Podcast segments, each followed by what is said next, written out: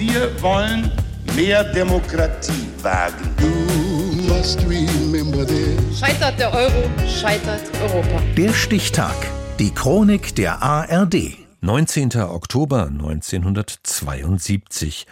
Heute vor 50 Jahren wurde der Literaturnobelpreis dem deutschen Schriftsteller Heinrich Böll zuerkannt.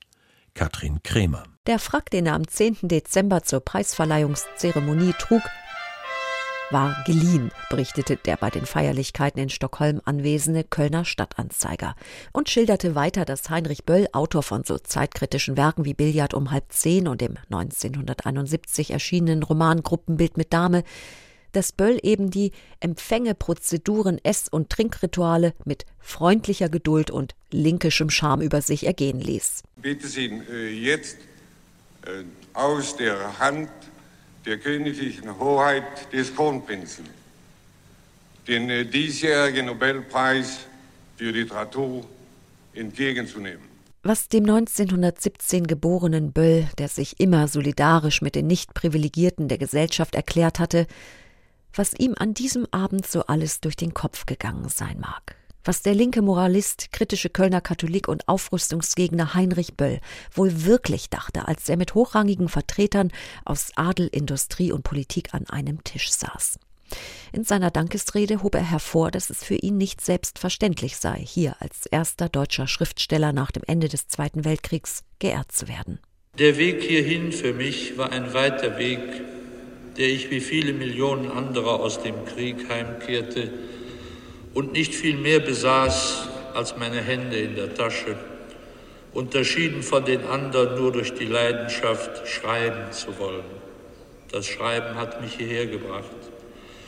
Und gestatten Sie mir bitte die Tatsache, dass ich hier stehe, für nicht ganz so wahr zu halten, wenn ich zurückdenke und zurückblicke auf den jungen Mann, der nach langer Vertreibung in eine vertriebene Heimat zurückkehrte.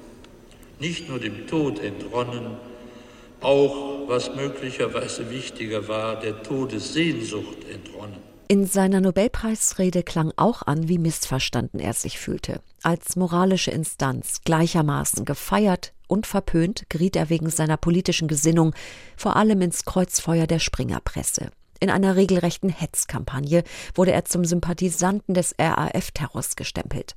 Der bayerische CSU-Vorsitzende Franz Josef Strauß hatte gleich nach Bekanntgabe des Nobelpreisträgers von 1972 geäußert, es ist bezeichnend, dass dieser Preis wenige Wochen vor den Wahlen zum Deutschen Bundestag einem erklärten Parteigänger der SPD verliehen worden ist. Die Nachricht, dass die schwedische Akademie ihn ausgewählt hat, erreichte Böll am 19. Oktober in Athen. Hier hatte er mit seiner Frau Annemarie einen Zwischenstopp eingelegt, bevor sie nach Jerusalem weiterreisen wollten. Bölls Kölner Sekretärin erreichte ihn am Telefon und las ihm das Telegramm vor. Und kurz darauf klingelte auch schon der Rundfunk an. Gibt ein solcher Preis Anregung oder betäubt er zunächst? Ich kann beides äh, weder bestätigen noch ablehnen oder widerlegen, weil ich noch gar nicht äh, richtig äh, drüber bin. Auf die Frage, was er denn mit dem Preisgeld umgerechnet 320.000 Mark machen wollte, antwortete Böll, dass er einen Großteil dem Pennverband spenden wollte, um verfolgten Schriftstellern zu helfen. Vielleicht hat Heinrich Böll, einer der wichtigsten Vertreter der westdeutschen Nachkriegsliteratur, ja daran gedacht, als er den Nobelpreis für Literatur entgegennehmen konnte. Vom Preis erfahren hat er am 19. Oktober 1972 und das ist heute 50 Jahre her. Der Stichtag. Die Chronik von ARD und Deutschlandfunk Kultur. Produziert von Radio Bremen.